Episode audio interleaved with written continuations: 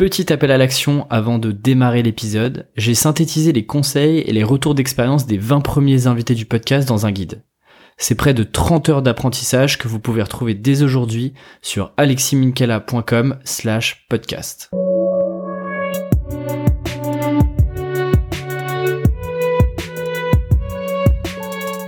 Bienvenue sur Tribu Indé, le podcast des freelances et des créateurs de contenu. Je m'appelle Alexis Minkela et chaque mercredi, je discute avec un ou une indépendante pour comprendre sa manière de construire son activité, les stratégies mises en place, son organisation et son processus créatif. Cette semaine, j'accueille Delphine Pinon sur le podcast. Je suis super content d'avoir pu échanger avec elle car son parcours est encore différent de tous les invités déjà passés sur le podcast. À la fin de ses études, elle décide de se lancer dans le grand bain de l'entrepreneuriat en montant un premier projet. Alors elle apprend beaucoup, mais suite à cet échec, elle a envie d'aller vers plus de stabilité en restant toujours dans l'univers startup. Elle devient donc salariée où elle évolue dans deux belles boîtes. Elle quitte ensuite ce milieu afin de rejoindre Alchemist. Et Alchemist, c'est quoi? C'est un collectif de freelance tech et produits qui existe depuis presque 6 ans maintenant. Et vous allez l'entendre, ils ne sont pas comme les autres. Delphine, est donc passée d'entrepreneur puis de salarié à freelance. Et c'est généralement pas vraiment la logique habituelle. Je lui ai posé quelques questions sur sa notion de la liberté. Et son point de vue est intéressant parce que quand on pense liberté, on pense souvent à entrepreneur, start-up, freelance. Mais être salarié, ça ne veut pas dire ne pas être libre. De son point de vue, ce sont plutôt les liens hiérarchiques qui se sont construits trop rapidement dans sa start-up qui l'ont conduit à changer de cap. Son arrivée chez Alchemist date de plus d'un an et demi maintenant, et depuis, ils ont eu le temps de tester plein de choses, et aussi de se tromper.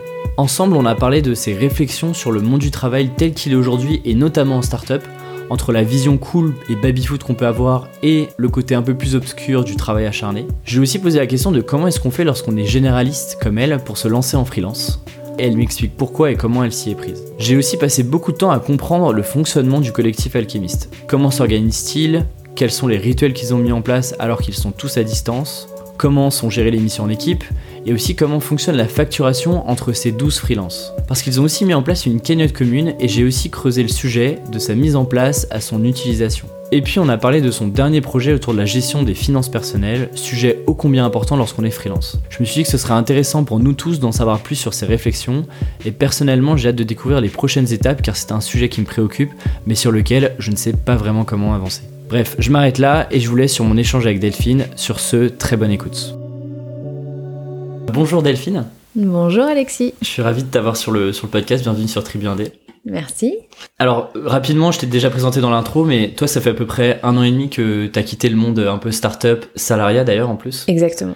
Euh, et que du coup, tu as rejoint. Donc, tu étais toi sur des sujets plutôt product grosses. Est-ce que ça. Plutôt gross que product d'ailleurs. Ok.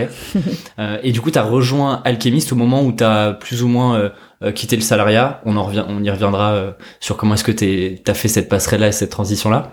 Et puis tu as fait euh, plein de choses passionnantes avant tout ça, et même maintenant il y a plein de projets qui arrivent, donc je suis super content d'en parler avec toi. Si on revient un peu sur ton parcours, toi du coup tu as un parcours assez start-up, tu as été cofondatrice d'une boîte. Ouais. Donc t'es passé par l'entrepreneuriat, ensuite t'es passé par la case salariée. Ouais. Et ensuite t'es passé du côté freelance. C'est assez surprenant. ce... Enfin généralement c'est plutôt salariat, freelance, puis potentiellement entrepreneuriat. Comment t'expliques ça? Comment ça se fait que t'es revenu, par exemple, après l'entrepreneuriat au, salariat? Je sais pas si c'est inhabituel, mais oui, effectivement, euh, j'ai eu envie de j'ai eu envie de, de, monter un projet euh, dès la sortie de l'école. Euh, ça n'a pas été un franc succès, mais ça a été une franche tranche de vie, enfin une tranche de vie assez intéressante hein, et enrichissante en termes d'apprentissage. et puis, bah, suite à un échec, ouais, enfin J'étais pas du tout euh, démotivée, démoralisée, mais euh, j'avais euh, envie de goûter un peu plus de stabilité, euh, tout en restant, tout en restant en start-up. Et donc du coup, je suis revenue à un, un statut de, de salarié et je suis. Et j'ai évolué dans une boîte, puis une deuxième. Euh, ça a été, euh, j'ai assez, j'ai bien aimé. Je pense avec le recul que en fait euh, finalement le statut euh, m'importe assez peu et je peux être assez à l'aise dans, dans pas mal de, de, de statuts différents. Parce que je me dis, t'as as goûté un peu à la liberté entre guillemets, même si, bah, enfin, l'entrepreneuriat au sens propre du terme, mais de repasser sur un, un, job de salarié, en plus sur des, là où toi t'avais, t'avais un champ de compétences super varié où t'adressais tous les sujets. Ouais. Parce que la liberté ne tient pas euh, nécessairement euh, au statut que, que tu as. Donc moi, j'ai pas senti une perte de liberté. Euh, j'ai pas senti une énorme perte de liberté jusqu'à un certain point, puisque au bout de quatre ans à peu près euh, en, en, salarié en start-up, j'ai éprouvé à nouveau le besoin de d'explorer et de, de, de chercher autre chose. Qui était pas d'ailleurs forcément tout de suite le freelancing. Je me suis pas dit je vais devenir freelance, mais euh, j'avais envie de chercher euh, d'autres types d'organisations, d'autres types de liens dans l'entreprise parce que euh, c'est pas tellement le CDI qui m'a qui, qui, qui me bloquait, mais c'est plutôt les liens euh, pyramidaux euh, qui se construisent finalement assez tôt, bien trop tôt et bien trop vite en start-up. Et c'est plutôt ça que je trouvais assez enfermant pour moi, qui bridait ma liberté et finalement voilà, j'en suis arrivée à chercher d'autres façons de pouvoir retrouver un peu de liberté. Et puis, au bout de quelques mois, c'est retombé sur le freelancing. Quoi. En discutant en amont euh, de ce podcast, de ce podcast-là, tu, on parlait un peu des désillusions en startup parce qu'on est tous les deux passés par euh, par euh, par cette case salariat en startup. Et, et tu me parlais un peu bah, des désillusions où en fait, bah, finalement, c'est pas non plus tout rose tout le temps. Il y a aussi beaucoup de pression. Est-ce que je sais pas, tu peux peut-être revenir là-dessus parce que tu, tu restes quand même quatre ans. Euh, alors même si tu changes de boîte, euh, c'est quand même plus ou moins les mêmes sujets. Ouais, en fait, j'ai toujours évolué dans l'écosystème startup que j'ai en, en, entreprenant et puis après en étant salarié. Euh, il y a encore beaucoup de choses que moi je trouve relativement archaïques dans les startups, notamment dans les dans les interactions sociales, dans les modes d'organisation et dans le management. Et tout en revient assez, on revient toujours à, la, à la pyramide. Euh, il faut savoir que très rapidement en startup, on est 10, il y a déjà une pyramide, quoi. Mais comment t'expliques ça? Parce que euh, d'un côté euh, où on se dit il faut avoir des, des organisations super flat, il n'y a pas de management, et bizarrement, et c'était exactement le cas chez moi où bah on était 15 et il y avait déjà 5 head of quoi, tu vois. Ouais, Comment t'expliques en fait, alors que bah, généralement c'est aussi souvent ou parfois des gens qui ont quitté le modèle un peu plus grand groupe, un peu plus traditionnel, Comment t'expliques qu'on réplique les mêmes modèles alors que euh, bah, t'as un peu plus de liberté Moi, je pense qu'il y a, il y a très peu de gens en fait qui, euh, c'est peut-être une question d'âge et de maturité, mais il y a encore trop peu de gens euh, qui se posent la question de la culture d'entreprise et de, des formes d'organisation. Euh, il faut avoir vraiment cette fibre-là et se dire ok, je vais construire une entreprise capitalistique avec un produit, je veux gagner de l'argent avec, etc. Mais je veux aussi construire une organisation et une entreprise, c'est aussi une organisation de gens. Et je veux que, euh, moi, je veux kiffer et je veux que tous mes salariés kiffent.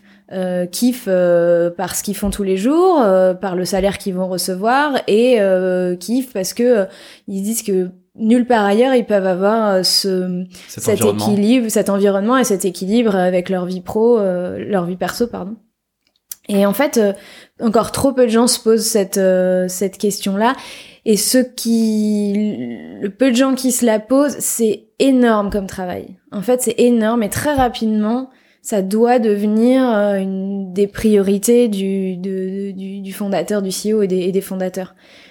Et c'est un travail qui malheureusement euh, passe souvent en second, en troisième ou en quatrième plan, euh, au profit euh, de quelque chose de plus light, mais malheureusement de beaucoup moins impliquant, euh, qui peut être soit la culture baby-foot jeux vidéo, ou au pire malheureusement la culture du travail acharné. Donc c'est on te vend une culture, on est les meilleurs, on est des pirates, on va super vite.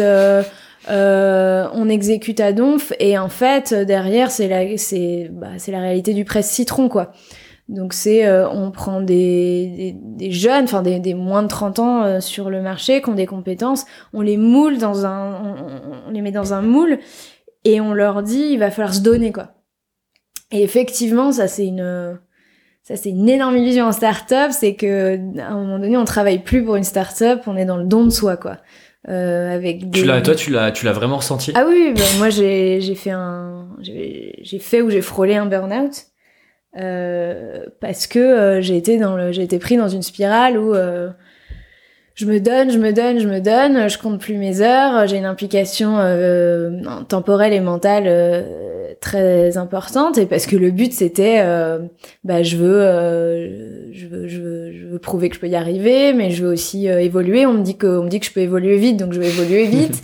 Je vais aller chercher le salaire qui va avec et et les responsabilités qui vont avec quoi Et en fait, euh, malheureusement, c'est un peu une course sans fin et, euh, s'il n'y a pas un cadre bienveillant et une culture d'entreprise suffisamment bienveillante et forte, centrée sur l'humain, euh, bah, on se retrouve vite dans une fuite en avant, quoi. Mais, mais c'est intéressant parce que j'ai l'impression, mais dis-moi si je me trompe, et c'est peut-être qu'une impression personnelle, mais il y a eu il y a quelques années un gros boom. Euh, voilà, la startup devient hype, c'est vraiment hyper cool. Euh, c'est là où il faut être, etc. Et tous les incubateurs et autres euh, médias ont commencé à en parler. J'ai l'impression que là, on est un peu dans une seconde phase où, si tu regardes un peu les, les, les, les startups les plus visibles, notamment en France, elles commencent à, à essayer de parler de culture, de euh, d'un environnement plus plutôt bienveillant, etc. J'ai l'impression que là on est un peu dans la deuxième phase où euh, les gens de manière euh, globale se rendent compte aussi que bah, la startup c'est pas non plus tout beau, tout rose, c'est super cool, tout le monde s'éclate, etc. Et que du coup là on arrive dans une deuxième phase où bah, pour continuer d'attirer des gens et de, de, de, de, faire tenir ces organisations là sur le long terme, là on commence vraiment à se poser des questions d'orga, de comment est-ce qu'on réinvente un peu les interactions entre les gens, comment est-ce que bah, on essaie de mettre de la hiérarchie mais pas trop non plus. Euh, je sais pas si toi tu perçois ça ou en ce moment euh, il y a un peu toute cette effervescence autour de ça. complètement. Alors sauf que moi je me demande toujours si c'est mon prisme à moi ou si c'est une réalité parce que étant particulièrement versée euh, dans ces sujets, j'ai un intérêt fort pour les modes d'organisation alternatifs. On va de l'entreprise libérée à plein d'autres formes de, de, de, tests qui sont faits par par les fondateurs. Donc je sais pas si c'est euh, parce que moi je m'intéresse qu'à ça que j'ai l'impression qu'effectivement c'est un sujet qui devient de plus en plus euh, sérieux ou si euh, ça l'est vraiment. maintenant, par exemple, et on, aura l'occasion probablement d'en reparler, mais en tant que freelance, moi je travaille que en full remote et je travaille que avec des freelances qui sont en full remote. Le full remote est encore un sujet qui est ultra ultra minoritaire dans l'idée de tester de nouvelles formes d'organisation. Et euh, c'est pas que de tester de nouvelles formes d'organisation, c'est se dire bah mes talents ils sont pas forcément euh, dans la ville où j'ai mes bureaux. Euh, Est-ce que je me laisse la liberté de les recruter, de les manager ou de les, les faire évoluer, en tout cas à distance? Et, et ça, ça pose, euh, on, on, on, est loin d'y être encore. Euh, parce qu'il y a encore très très très peu de boîtes qui acceptent le, le full remote de tous leurs salariés ou pas de tous leurs salariés d'ailleurs. Euh, mais ça demande des remises en question et des adaptations au niveau managérial qui des fois paraissent beaucoup trop importantes pour une boîte qui par ailleurs a encore beaucoup de choses à construire euh, tout simplement euh, pour stabiliser son sa croissance quoi. Bah en fait c'est ça, c'est ce que tu dis, c'est que je sais pas peut-être que les vu qu'on a quand même très peu d'exemples en France on a peut-être, euh, enfin, je dis on, mais j'ai pas de boîte, mais euh, ces startups-là euh, ont peut-être peur de d'être un peu les premières, les pionnières, peut-être d'essuyer les pots cassés, de prendre le risque que ça ne fonctionne pas, alors que par ailleurs, bah ils ont un business model à prouver, ils doivent continuer de de générer de la croissance, etc. Et donc ils se disent peut-être, je sais pas, hein, mais ok, en fait c'est encore un point en plus qu'il va falloir gérer, alors que sur le long terme, je pense que c'est plutôt un jeu gagnant, quoi. Je ça demande énormément d'adaptation en fait. Ça demande de remettre en question euh, ces schémas de pensée sur la façon d'organiser le travail en équipe, voire de manager euh, des gens. J'entends tout le temps euh, euh redire ces choses-là. Ben, un manager, il peut pas être en remote, c'est pas possible. C'est son équipe, pourquoi pas, mais on peut pas manager en remote, c'est pas possible quoi. On est encore dans cette culture du, du présentiel. alors ça, c'est si c'est si c'est pas euh, les remarques euh, du genre ah bah oui mais s'il est pas là je comment je peux être sûr qu'il travaille quoi. Bon là c'est vraiment archaïque mais euh... et pourtant alors un des plus gros euh, employeurs français qui qui fait beaucoup de remote c'est Itch et c'est pas une petite boîte. Ils ont plusieurs si je me trompe pas ils ont quand même plusieurs centaines de salariés ouais, ça, ouais. en Europe et en Afrique du Nord. Et donc ils ont un modèle éprouvé mais euh, c'est vraiment une question de blocage et de culture. Euh, les verrous sont en train de sauter parce que parce qu'on se retrouve obligé pour recruter des talents, euh, notamment des talents techniques, de faire sauter ces verrous du, présentiel et de la localisation géographique. mais c'est encore extrêmement extrêmement lent quoi. Et, et, du coup, donc tu, tu, tu, quittes un petit peu ce monde euh, startup et là tu te dis, euh, euh, bah, tu le disais juste avant, euh, à la base, tu, tu, tu t'es pas dit tout de suite, ok, je me mets en freelance en fait. Et d'ailleurs, est-ce que toi tu penses que être freelance c'est être entrepreneur ou pas? J'ai jamais posé cette question-là de temps en temps et les réponses sont pas toujours les mêmes. Du coup, ça, ça m'intéresse d'avoir ton avis là-dessus. toi qui as été entrepreneur au sens je monte une boîte avec un projet plus global avec potentiellement des employés etc euh, c'est, ça n'engage que moi. Je, je me sens pas entrepreneur parce que je suis freelance, non. Non, non. Pour moi, c'est deux choses assez différentes. Et effectivement, donc quand je quand je quitte ma la dernière startup, euh, je vais pas tout de suite vers le freelancing. Je cherche justement des, des, des organisations un peu différentes dans lesquelles je me sentirais à l'aise. Je suis confrontée à un autre problème. Euh, c'est celui de c'est celui de du fait que j'arrive, j'avais, j'avais du mal à me mettre dans une case. Euh, et donc j'avais du mal à, je, je, suis, je viens de l'entrepreneuriat et c'est ça qui me drive. Donc j'ai un profil hyper généraliste. Euh, moi, je m'éclate dans des environnements euh, ou dans des postes hyper transversaux, quoi j'ai du mal à tenir en place si on me met euh, dans un job euh, marketing only, euh, product only. en vrai, ça m'intéresse pas plus que ça. Quoi. et en fait, c'est aussi un autre archaïsme de la startup, c'est l'extrême division du travail, même pour des boîtes qui ont 50, 100 salariés. Quoi. Et donc j'ai été confrontée à cette deuxième difficulté. Et finalement, c'était une opportunité qui m'a fait qui m'a fait aller vers le le freelancing. Mais d'ailleurs, en freelance, tu te dis pas que on a déjà eu un peu ce débat euh, euh, tous les deux, mais euh, toi, généralement, on se dit, ok, quand t'es freelance, bah, il vaut mieux être spécialiste parce que les entreprises veulent bosser avec, j'aime pas ce mot, mais des experts, des gens qui s'y connaissent vraiment très bien dans un sujet parce que on va aller plus vite, etc. Du coup, toi, tu te dis pas, ok, j'ai quand même un profil assez bah, transverse. Est-ce que ça va, ça va marcher pour moi en freelance, quoi? Je me suis exactement dit ça. euh, c'est pour ça que j'étais pas du tout, euh, j'étais pas du tout ok pour faire du freelancing solo. Euh, parce que j'allais me retrouver euh, moi seule avec ma compétence, ma capacité à la vendre et, et les besoins du marché qui sont effectivement plus des besoins de spécialistes et non pas de généralistes. Généralistes sont plutôt des compétences qu'on recherche à internaliser et, et pas externaliser. Euh, c'est aussi pour ça que j'ai rejoint Alchemist à ce moment-là. Euh, en fait, je ne voulais pas faire du freelancing solo, donc je suis directement passée à la case. Je fais du freelancing euh, en groupe. Ce qui est d'ailleurs super, c'est enfin c'est super intéressant parce que c'est assez rare pour rencontrer quand même pas mal de freelances. Généralement, ils commencent solo et ils se disent à un moment bah ça pourrait être quand même sympa de, bosser euh, à plusieurs euh, je me sens quand même un peu seul et puis j'ai envie d'être sur des plus grosses missions. C'est la trajectoire naturelle effectivement. C'est la trajectoire naturelle. Ça n'a pas été la mienne c'est un, un, un, peu atypique. Mais je sais que ma peur du freelancing solo elle est il y a beaucoup de gens qui qui ont cette même peur. De se dire euh, je est-ce que je vais être capable de euh, Est-ce que je vais avoir envie d'eux, de faire toujours la même chose justement dans cette optique de je vais me spécialiser, du coup je vais faire un peu tout le temps la même chose en, en... Est-ce que je vais aimer switcher tout le temps de client euh, en client? Est-ce que je vais aimer faire la partie commerciale de, de ce job-là? Puisque quand on est tout seul, bah, on doit se vendre aussi. Euh, et moi j'avais toutes ces craintes euh, et je, je, je, ne pense pas que je serais devenue freelancing, freelance en solo.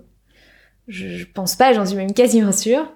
Euh, et du coup, comment ça s'est fait? Il se trouve que Alchemist donc est un est un collectif de freelance euh, dont je connaissais des membres depuis depuis belle lurette déjà depuis mes mes, années d'entrepreneuriat euh, en incubateur où j'avais rencontré bah, des gens passionnants et qui étaient restés mes amis et qui étaient dans ce collectif. Et qui eux d'ailleurs ont été pour faire un aparté, eux ont été freelance parce que du coup tu sortais tes études, eux étaient déjà freelance dès le départ? Eux ont fait de l'entrepreneuriat, certains ont été aussi en CDI avant ou après avoir été entrepreneurs et ont fini par devenir freelance. Mais il se trouve que dans le groupe, je suis pas la seule à être devenue freelance pour intégrer le collectif. Euh, on est on n'est pas majoritaire, mais on, est deux trois quoi.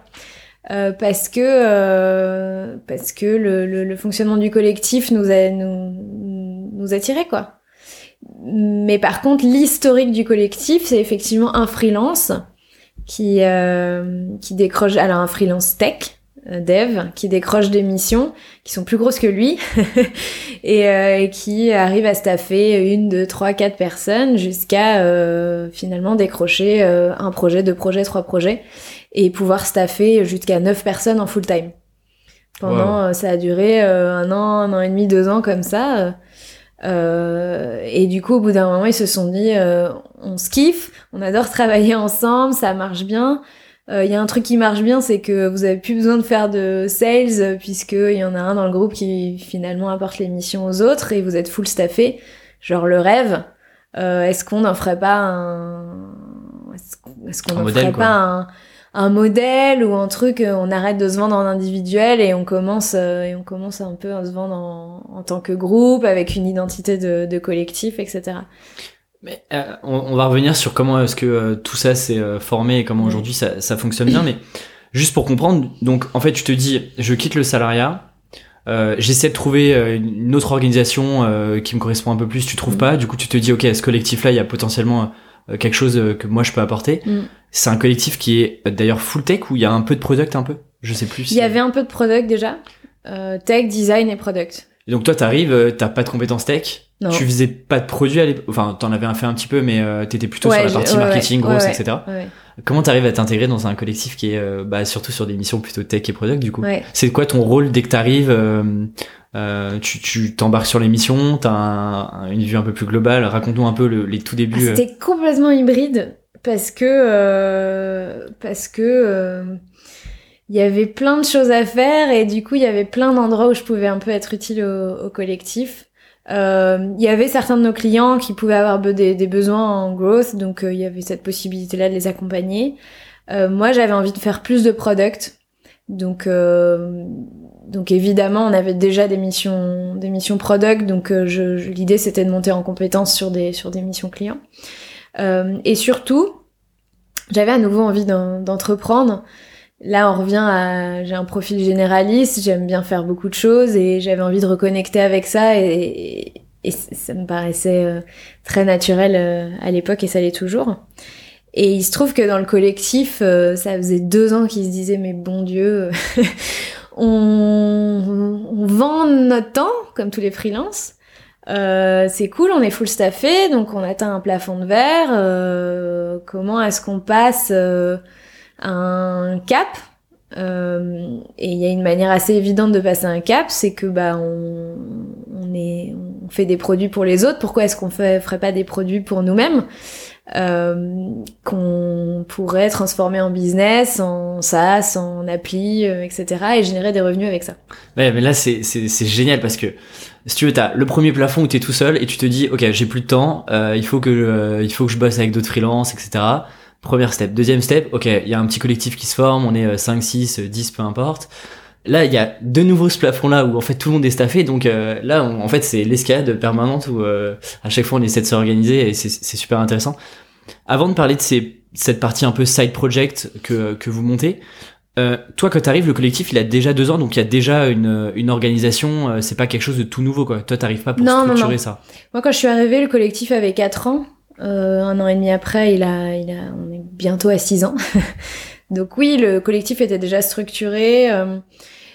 Euh, on a, on, on, a une spécialité qui est de, on fait, on fait des produits euh, from scratch. on prend un porteur de projet qui soit entrepreneur, primo-entrepreneur ou, ou intrapreneur et euh, on l'aide à formaliser son idée, euh, on l'aide à passer d'une idée qu'il a dans sa tête à quelque chose qui, in fine, euh, pourra être mis sous forme de, de maquette, et ensuite qui passera en dev. Pour et là c'est en fonction du client c'est le POC minimaliste un MVP ou carrément une V1 de, de son produit ça dépend de ses besoins de son budget et de et de l'effort qu'il a mis pour tester son marché au préalable, quoi. Ça fait, alors tu, tu, tu vas pas aimer le mot, mais du coup je le dis quand même, euh, euh parce que t'es passé dans une conférence au Web Today et, et le journaliste te disait la même chose, c'est une mini-agence finalement? Ouais, euh. en, fait, enfin, c'est exactement ça. C'est juste qu'on est euh, une, une, agence sans salariés, quoi. On, on, on, est que des, on est que des freelances. Mais euh, oui, dans l'idée, même si ça fait toujours un peu archaïque le mot agence, etc. Mais peu importe, c'est pas grave. En fait, euh, on ressemble à une agence, c'est juste qu'on n'a pas de salaire. Et des codes différents. Exactement. Donc on est tous freelance. Euh, on a chacun nos entreprises individuelles. Euh... Du coup, il n'y a pas d'autres entrepreneurs, c'est chacun une SASU, une. Exactement. Une URL. Ouais, ouais, ouais, Et, et, toi, du coup, comment ça se passe? Parce que t'es pas tout le temps sur l'émission, puisque c'est des missions quand même qui sont euh, généralement euh, bah, plutôt product et, et plutôt tech. Euh, comment ça se passe en termes de business? Euh, Parce que toi, t'arrives, je sais que bah moi, je t'ai connu parce que t'as commencé à, à, à, parler du collectif, notamment sur Medium, à créer un peu de contenu autour de ça. C'est un de tes, une de tes premières actions quand t'es arrivé ou pas? C'était de, de, prendre ce rôle un peu de porte-parole entre guillemets pour un peu porter le mouvement, faire connaître un peu le modèle? Bah, je, je me suis mis assez naturellement à faire du growth pour le du marketing. Euh, pour Alchemist, que des buzzwords euh, pour euh, pour Alchemist, ouais. Euh, parce que on a une, on, comme toute euh, boîte, on a on a nos différenciants. On, on est, on avait envie de les faire connaître. On avait envie de de, parler de, de notre capacité à délivrer des super produits, du fait qu'on ait des profils euh, que seniors, euh, du fait qu'on soit spécialisé dans ceci, ceci et cela, et puis notre modèle, parce que euh, en fait, il est hyper, il est original, il est assez attractif. On est ensemble, on est un groupe et en même temps on a on a full liberté quoi. On, on travaille dans le collectif ou en dehors, en dehors du collectif. évidemment, comme tous les freelances, on choisit nos horaires, notre lieu de travail. Euh, on a des nomades dans le groupe. Euh... Ça fait rêver quand on parle. Hein. Ouais, ouais, bah écoute, en fait, euh, on, en, en, groupe, on arrive à gommer certains aspects assez négatifs du freelancing. Euh, pas tous. Comme lesquels, par exemple? Euh, on arrive à gommer euh, le fait que chacun n'ait pas à faire de sales. Euh, parce que quand t'as un profil très tech, et que t'as pas envie de faire de sales, bah t'es condamné à faire de la régie et à bosser 3, 6, euh, 8 mois, 1 an, 2 ans euh, dans, dans des boîtes parce que finalement c'est la seule façon euh, c'est le seul moyen que que tu as enfin c'est le moyen le plus sûr que tu as de ne pas euh, de, de ne pas avoir à faire de sales tous les quatre matins, de problématiques pour te faire payer, etc. Euh, donc ça, c'est un énorme avantage pour la plupart des gars. De la même manière que euh, un certain nombre d'entre eux, du coup, ne sont pas en direct avec le client. Euh, ça aussi pour certains, notamment les devs front ou les designers, euh, apprécient des fois, ont pas toujours les qualités naturelles pour se retrouver en direct avec le client. évidemment, toute la partie, bah, à nouveau, j'ai des collègues, ça devient fun euh, en groupe aussi, on a aussi une capacité supplémentaire pour euh, monter en compétence et s'apprendre des choses. Donc ça, c'est euh, pour gommer un certain nombre d'aspects négatifs de, du freelancing. Dis-moi si je me trompe, mais tu me disais quand tu as rejoint le collectif qu'ils avaient atteint un cycle, donc c'était des missions assez longues, de 6 à presque 18 mois, je crois, pour certaines missions. Ouais et que euh, bah là on arrive à la fin d'un cycle où euh, il fallait renouveler euh, une base de clients, il fallait bah, un peu aussi se renouveler à l'intérieur du collectif. Mm. Du coup, c'est quoi les c'est quoi les, les, questions que tu te poses quand tu dois renouveler un collectif qui fonctionne déjà où il y a 10 12 personnes qu'est-ce que vous faites pour justement renouveler ça, aller chercher des clients vous avez commencé à mettre en place des choses ou c'est encore en cours c'est complètement encore en cours. Euh, la, la, difficulté qu'on a, c'est que nous, on adore euh, faire des produits from scratch. Euh, et que après le sens de l'histoire veut que c'est normal et, et, nous on travaille dans ce sens-là. Tout ce qu'on fait a vocation à être internalisé à un moment donné. Euh, du coup, on crée assez peu de repeat business, euh, ce qui ce qui est problématique quand les, naturellement dans le groupe, il n'y a pas des, des vendeurs nés, quoi. On n'est pas, euh, en tout cas, avant que j'arrive, mais moi non plus, je suis pas un crack de, de, de, de la vente et du networking. Mais euh, dans le collectif, on a des personnalités assez discrètes, euh, des gens qui aiment pas forcément se mettre en avant, donc euh, que tu verras pas sur un blog, qui feront pas des confs, euh, en gros, qui qui ne savent pas ou ne souhaitent pas valoriser leur savoir-faire d'une manière ou d'une autre. Ce qui fait qu'on a fonctionné pendant 4-5 euh, ans exclusivement sur notre réseau et sur la capacité à, nos clients de... Ce qui est d'ailleurs fou, hein. Ouais, ça a duré longtemps, ouais, ouais. Parce que c'est globalement euh, des projets from scratch, c'est quand même euh, un coût. Donc c'est des gros paniers moyens par mission. Ouais. et c'est ouais, du coup, enfin c'est quand même c'est quand même super chouette d'avoir réussi à construire ça sur 4 ans ouais, ouais. avec exclusivement du réseau, enfin du de la recommandation client quoi. C'est Et la fin de cycle, c'est de se dire, bah, il faut préparer le cycle d'après parce qu'on n'arrivera pas, on, le voit, on le constate, on n'arrivera pas à vivre que sur notre euh, réseau. Et puis surtout, en vrai, on est vraiment hyper fiers de ce qu'on fait et de la qualité qu'on délivre. Et, et, il faut qu'on arrive à le faire savoir parce qu'on a des compétences qui sont a priori recherchées par, par le marché. Donc, euh, il faut qu'on il faut qu'on le fasse savoir. Et, et c'est là où t'interviens. c'est là où j'interviens parce qu'effectivement euh, je j'essaye de, de, de faire connaître tout simplement Alchemy ce qui était absolument inconnu euh, de, de tout le monde en fait. Voilà tu te retrouves dans un podcast euh. exactement exactement. Aujourd'hui donc il y a 10 vous êtes 10 12 ouais c'est ça. C'est quoi un peu les les modèles d'organisation, alors euh, on a parlé euh, de euh, remote, de bosser en groupe, etc. C'est quoi les rituels que vous avez de manière à la fois quotidiennement et puis je sais qu'il y a certains rituels mensuels. Mm. Est-ce que tu peux nous en parler un petit peu? Parce que je pense que c'est super intéressant toutes les personnes qui ont un collectif ou qui voudraient rejoindre.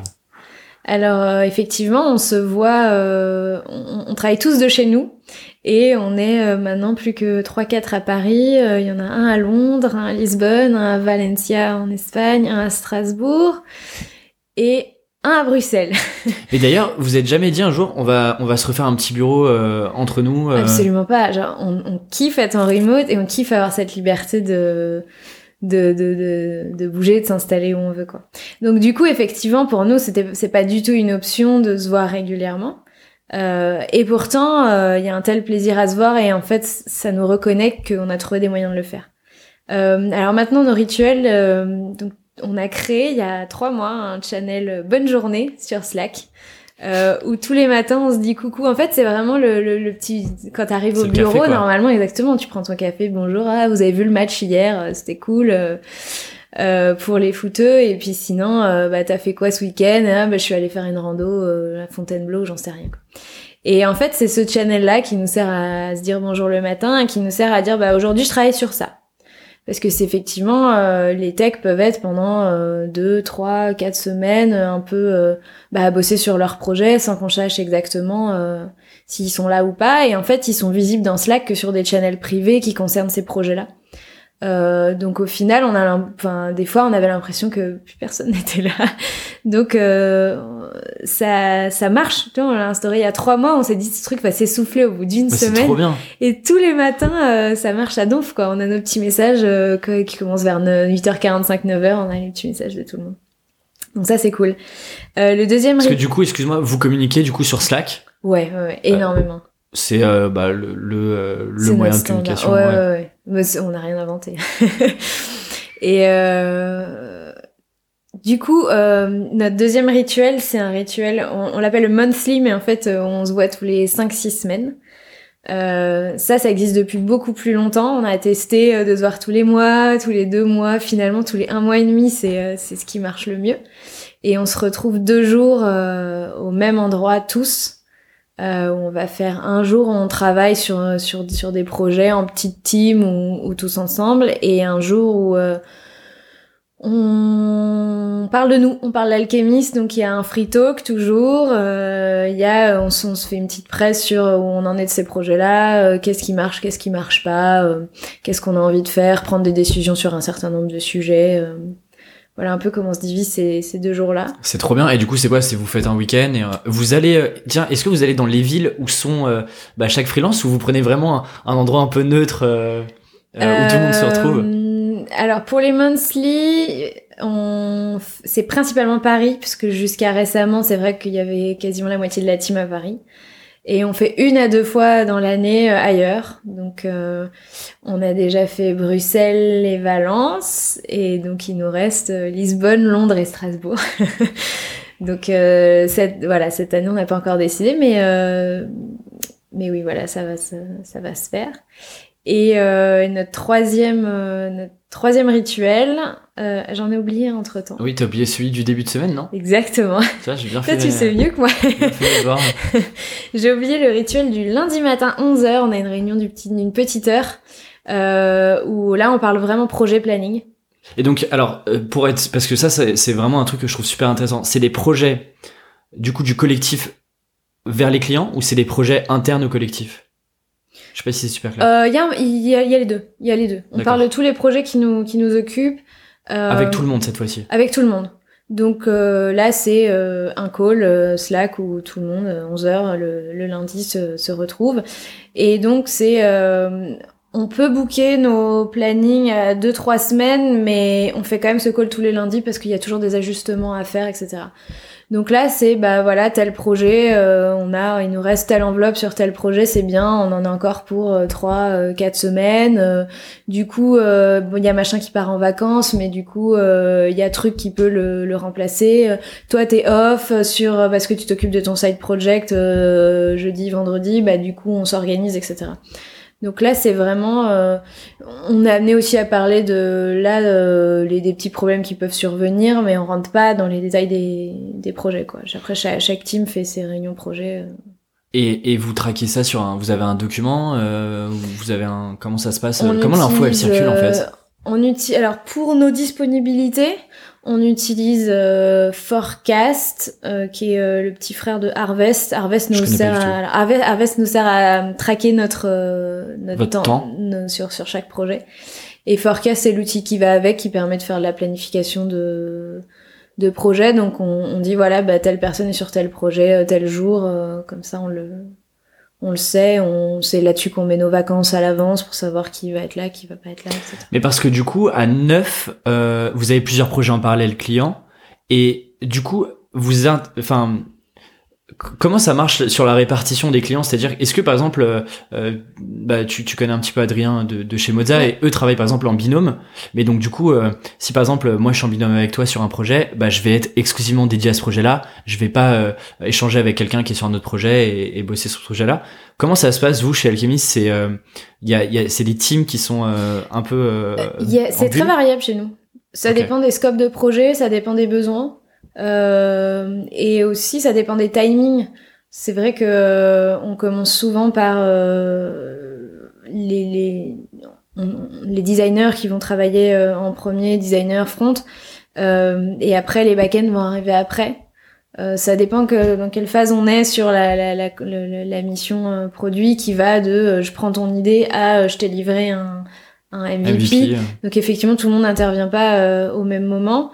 Et après, euh, voilà, enfin encore une fois, c'est très variable. Et en plus, ça change parce que euh, on fait systématiquement du peer review, ce qui permet à n'importe qui dans la team de monter en compétence quand un autre part. Euh, parce que c'est pas rare que dans la team, il euh, y en ait qui ont envie de prendre 2, 3, 4 semaines off et on peut pas arrêter un projet parce que euh, le back-end de la team est parti. donc quelqu'un va, va être rapidement en capacité de monter en compétence sur ce projet parce que par ailleurs, tout le monde relit le code de tout le monde en permanence, tout le monde a l'habitude des façons de fonctionner des autres. Parce que ça fait longtemps qu'ils bossent ensemble. Et c'est du pro bono typiquement la peer review ou c'est des choses qui sont facturées euh, non, c'est des choses qui sont incluses dans les dans les, dans, les projets quoi. C'est ouais. Et juste pour pas oublier, du coup, le, le dernier euh, le dernier rituel entre guillemets, c'est euh, du coup euh, chaque année? Non, c'est tous les six mois, je sais plus. Ouais, c'est chaque année. Chaque année, on part une semaine, dix jours tous ensemble. on loue une maison et et. Et c'est vacances ou c'est boulot du coup? C'est jamais complètement vacances. On aimerait, mais ça marche pas du tout. Donc c'est 50% de fun, 50% de, de boulot. Et en plus, euh, souvent, les boulots, les week-ends aussi. on n'arrive jamais, jamais, jamais à dire à nos clients, là, on n'est on n'est pas disponible, ça ne marche pas du tout. Donc, euh, et, en, et en plus, euh, au-delà du fait qu'on n'arrive pas à couper euh, forcément euh, avec nos clients, c'est juste qu'on est ensemble. Donc, il y a plein de sujets qui sont intéressants de traiter ensemble par rapport au, au, fait que d'habitude, on travaille à distance, quoi c'est euh, c'est pas que ces choses-là sont pas faisables à distance, c'est que c'est pas du tout pareil et on a vraiment un plaisir à aussi à renouer avec euh, on est autour de on est on est sur nos canapés tous dans la même pièce à trois chacun avec son ordi puis on échange sur euh, la feature qu'on est en train de faire quoi. Non mais je, je me reconnais bien là-dedans parce que j'ai un petit groupe d'amis alors on n'est pas tous freelance et on fait tous certains sont entrepreneurs etc et de temps en temps on se fait un week-end où on part et, euh, et, euh, et, moi, mes potes me disent, mais attends, mais tu pars en week-end, mais, mais je comprends pas, ça, ça a l'air quand même, vous parlez pas mal business et tout, mais en fait, c'est juste que c'est un peu le quotidien et puis on est tous ensemble et du coup on est trop content de partager un peu euh, nos recos, nos tips, si on peut s'entraider, donc c'est super naturel quoi. Euh, c'est marrant. Est-ce que vous avez des méthodologies que vous avez développées en interne un peu parce que tu le disais, euh, c'est compliqué de faire bosser des freelances qui d'habitude sont un peu solo euh, ensemble sur Mm. un projet commun. Comment est-ce que ça se passe euh, je, suppose qu'il y, y a forcément déjà eu des ratés. euh, comment est-ce que euh, tu vous assurez qu'il y ait un une bonne communication entre vous, une bonne communication avec le client, que chacun est un peu euh, connaît son scope, est responsable de, de sa partie? Est-ce qu'il y a des choses, je sais pas, que vous avez mis en place, soit des, bah, tu parlais un peu des peer reviews, mais peut-être euh, des méthodos un peu que vous calquez sur chaque projet. On, on a encore une fois, on s'inspire beaucoup. On n'a pas réinventé la roue. C'est juste que nous, on a trouvé euh, les façons de travailler qui fonctionnent le mieux euh, pour nous, euh, toujours de manière, toujours de manière agile. Mais euh, je dirais. Enfin, c'est probablement un peu galvaudé et prétentieux de dire qu'on a notre méthodologie, quoi. Non, non, mais ou des Euh, méthodologies que vous ad- vous appliquez, je sais pas, des, des non, choses. non, mais évidemment, on, on- par exemple, euh, à la différence d'ingénieurs, de développeurs qui travaillent dans une boîte et qui n'ont pas tous les jours à, à démarrer des projets from scratch, euh, on est euh, hyper carré, hyper cadré, hyper expert dans le fait de, de monter une infrastructure, quoi. Euh, donc ça, les, les gars savent le faire. Comment est-ce qu'on démarre entre les différentes équipes, les différentes compétences, etc. Euh, évidemment, le- moi, avec mon profil pas technique, euh, je suis pas euh, clairement pas la, la, la mieux placée pour euh, pour te faire part de toutes les, les, les process et les méthodologies qu'on a mis en place. Mais vous, vous documentez tout ça ou pas? Typiquement, euh, Alors sans rentrer dans le concret, mais voilà, là, une là, je- infra. je- on va là, c'est un gros aveu que je te fais. Euh, malheureusement, on est on est on n'est pas tout seul. Il y a d'autres gens qui écoutent, mais euh, on, on est assez mauvais pour documenter. Euh, donc, euh, on C'est en cours, c'est en cours de, c'est un chantier en Alors, on cours, c'est sait qu'on on sait qu'on n'est pas bon et qu'on a des choses à, à améliorer, mais mais oui oui c'est on pourrait faire mieux quoi clairement. Et si on parle un peu plus, du coup, business, euh, sur les missions que vous acceptez, euh, donc il y a un package global. Euh, tu me disais que vous aviez chacun votre structure, donc il y a 12 euh, entités juridiques. Alchemist, c'est c'est une marque, c'est une entreprise, euh, enfin c'est une holding, c'est c'est quoi? Alchemy c'est une marque. Donc ça, il y, a- il y en a, il y a pas d'existence juridique. Non non non. Ok. non. Du coup, Le, le le le client est facturé par une de nos douze sociétés. ok. À chaque fois, c'est une société non différente. même. Sur la même. D'accord. Il y, en a un qui a un rôle particulier dans la dans le, dans le collectif. Lui il fait et, beaucoup euh, d'argent du coup. Euh, oui, lui, pour le, pour le coup, il fait beaucoup de CA et c'est lui qui, qui répartit ensuite euh, au prorata de ce qu'on, de ce que chacun euh, a fait comme travail, quoi. Et euh, et du coup, il y a, y a un, en plus, je, je j'en profite que tu parles de ce sujet-là parce que ça fait lien avec une question que tu m'as posée tout à l'heure et que j'ai dû esquiver. c'est euh, comment on fait euh, parce que moi, je ne facture pas. Oui, bah, bah tu vois, c'était ma question enfin ma, ma, ma question suivante, donc euh, parfait. Ouais. Voilà. Euh, en fait, je- du coup, je t'ai dit tout à l'heure euh, qu'on on time chacun nos, nos horaires, ce qui donne lieu à une facturation. Euh, facturation sur laquelle on applique une, une marge. Et cette marge nous permet de financer les com- ce que nous on appelle les communs euh, du collectif, donc tout ce qui a besoin d'être mis en commun. Alors c'est payer euh, notre Slack, nos SaaS, euh, c'est payer euh, les salles de réunion quand on se retrouve euh, pendant nos monthly. On finance une partie de nos voyages annuels aussi, pas tout, mais une partie de nos voyages annuels sur sur cette enveloppe commune. Et évidemment, moi j'étais la, fon- la première fonction support en fait à rejoindre le collectif, c'est-à-dire avoir des missions qui ne sont pas que des missions facturées à un client. Et du coup, une partie de de mon bah, de mon travail euh, est rémunérée sur cette enveloppe euh, qu'on dégage sur les projets. Attends, c'est super intéressant. Juste pour bien comprendre cette euh, cette marge, globalement, euh, vous avez des tarifs journaliers. Est-ce que d'ailleurs Ouais. c'est des tarifs qui sont lissés, c'est-à-dire que chacun a le même tarif ou pas? Non, Donc ok, chacun en gros a euh, sa facture, euh, enfin son son TGM en gros en globalement. fonction de son domaine d'expertise, De son niveau, son, son euh. niveau, ses compétences, de de ce que lui a, a envie de, de mettre en place. Et, euh, et en général, c'est assez réaliste par rapport au marché. Et, et du coup, sur ce TGM là, vous appliquez une marge au client? Euh, ce que nous on présente aux clients, c'est le TJM avec la marge déjà. D'accord. Mais voilà, ça c'est. Oui, non, mais je veux dire, c'est entre vous et du coup, sur cette marge-là, en fait, elle est réinjectée. Et du coup, elle est réinjectée quoi dans la, dans la, dans une des sociétés, du coup? Il y a qu'une société en fait qui capte la facturation. Ok. Et donc cette marge est ensuite euh, mise sur un compte à part, euh, sur lequel on a, on a tous euh, vu, et qui nous permet de, du coup de faire nos arbitrages avec, euh, avec cette enveloppe commune. C'est euh, pourquoi vous avez fait ce choix-là de d'avoir euh, bah, justement un, un un pot commun en gros euh, Ouais. Parce que c'est Alors en fait, euh, c'est très compliqué de gérer dans le temps l'évolution d'une euh, d'un d'un collectif où on serait tous actionnaires. Euh, je m'explique. Imagine on monte une boîte à 12. Euh, comment donc qui serait euh, cette entité alchimiste en fait qui capterait la facturation qui la redistribuerait? Comment tu gères s'il y en a un qui a envie de partir? Comment tu gères s'il y en a un qui fait euh, 70% de son temps en dehors du collectif. Euh, comment tu gères si un nouveau veut rentrer? À chaque fois c'est euh, faire des augmentations de capital faire des sessions de parts Ouais, faire de la galère. paperasse. Pour rien en fait.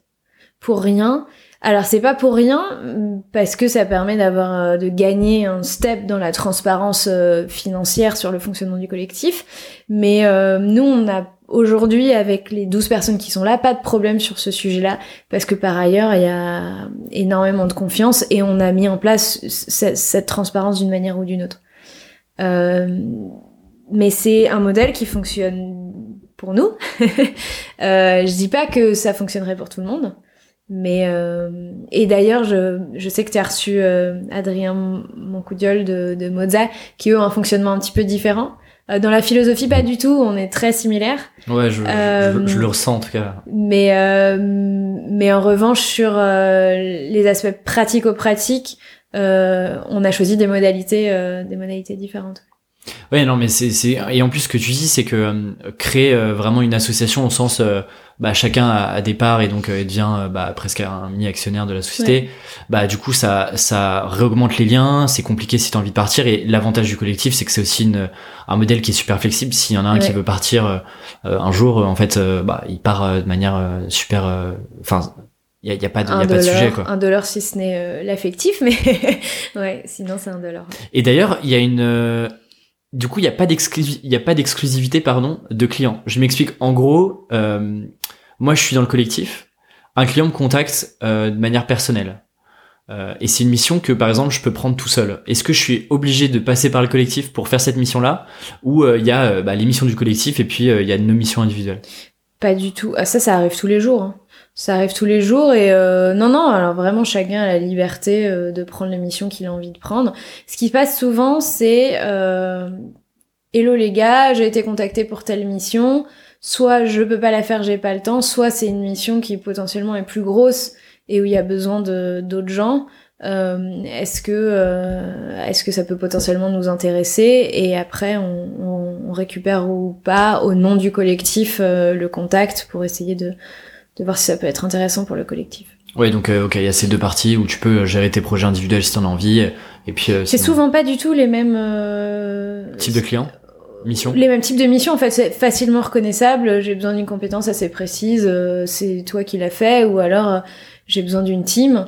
Euh, il n'y a pas vraiment de concurrence entre euh, j'ai besoin d'une personne et j'ai besoin d'une team, donc du coup, il n'y a pas de souci que quelqu'un fasse la mission tout seul. Et, et cette personne-là n'a aussi absolument aucun problème à dire, bah je la prends pas, mais on la prend en tant que collectif, quoi. Ou alors je la j'ai pas de dispo mais je la je la redonne à une personne Ça aussi, ouais, qui a, en- ça qui a arrive envie aussi, de. ouais. Ok. Qu'est-ce qui aujourd'hui, euh, de ton point de vue, aurait besoin d'être amélioré? Parce que c'est une évolution constante. euh, ça a l'air super euh, de l'extérieur et je pense que ça l'est vraiment. Mais est-ce qu'il y a des il y a des points où tu sens que bah soit il y a des frictions euh, ou des choses qui pourraient être améliorées, des bonnes pratiques qui pourraient être répliquées? Alors il y, a un il y a un truc qu'on n'a toujours pas craqué et euh, on, en, on en a un petit peu parlé tout à l'heure, c'est qu'on a on a l'ambition euh, de pouvoir faire des produits. Euh, et, et on a commencé, on a testé, euh, toujours dans cette idée de euh, bah il y a une limite à vendre notre temps euh, et à un moment donné il faut bien qu'on évolue, euh, y compris financièrement. Et en fait, aujourd'hui, on a testé un modèle euh, et euh, on est encore en test clairement parce que parce que on n'est pas arrivé au bout de n'a pas encore trouvé la meilleure manière de, de, de, faire fonctionner une activité parallèle qui consisterait en fait à créer des boîtes tout simplement quoi. Et les problèmes qu'on a, les problèmes auxquels on a été confrontés. Alors le deuxième, c'est euh, on est systématiquement en tension entre euh, le temps que je vais consacrer à un projet client que je facture et le temps que je vais consacrer à un, projet euh, plus perso, plus perso quoi, un side project, un projet entrepreneurial. Et mm, on s'est retrouvé euh, confronté à cette difficulté euh, qu'on a essayé de résoudre de, de, de, de, différentes manières. Et en fait, euh, la seule, le seul moyen que tu acceptes de consacrer du temps euh, à un projet entrepreneurial plutôt qu'à la facturation client. C'est de gagner de l'argent avec ce projet non En fait, c'est ta motivation personnelle à amener ce projet au bout, quoi. Ouais. Et nous, on, on, a quand on a monté une boîte, par exemple, on a monté une boîte. Le produit sort, il est chez des clients et pour le coup, euh, ça marche assez bien. Mais euh, on l'a monté à 11. et, euh, et en fait, il y a des niveaux de motivation qui sont qui sont qui sont très différents. Et à 11, je peux quasiment dire qu'il y a 100% des gens, donc tous les 11, on sent qu'on a un, ownership de ce projet beaucoup moins important que d'autres projets qu'on a pu monter euh, sur des équipes plus restreintes. Et du coup, c'est plus difficile pour nous de, porter euh, ce projet sur la durée, et notamment avec tout ce que ça implique en termes d'efforts commercial euh, pour, pour, démarrer une, pour démarrer une boîte. Tant qu'il s'agit de construire le produit, on est là, c'est chouette et tout. Et, dès qu'il faut passer ce sur la vente et puis aller cette phase là, c'est plus compliqué. C'est plus compliqué parce que c'est aussi un peu c'est moins de nos compétences. Moi, j'ai des compétences plus grosses et les compétences sales, c'est c'est pas c'est pas c'est pas mon kiff. Hein. et du coup, euh, c'est vraiment euh, la seule chose qui ferait la différence, c'est notre capacité individuelle à dire mais je veux que ce projet, il, je vais aller frapper à toutes les portes, comme ferait un entrepreneur où il, il joue sa vie sur son projet quoi.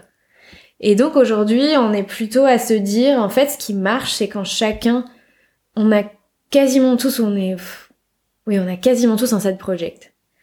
Et, euh, et en fait, on se rend compte que ces side projects là, on a une forte capacité à les faire avancer bah en pro bono, enfin on y consacre du temps euh, totalement. Euh, de manière individuelle d'ailleurs. Exactement.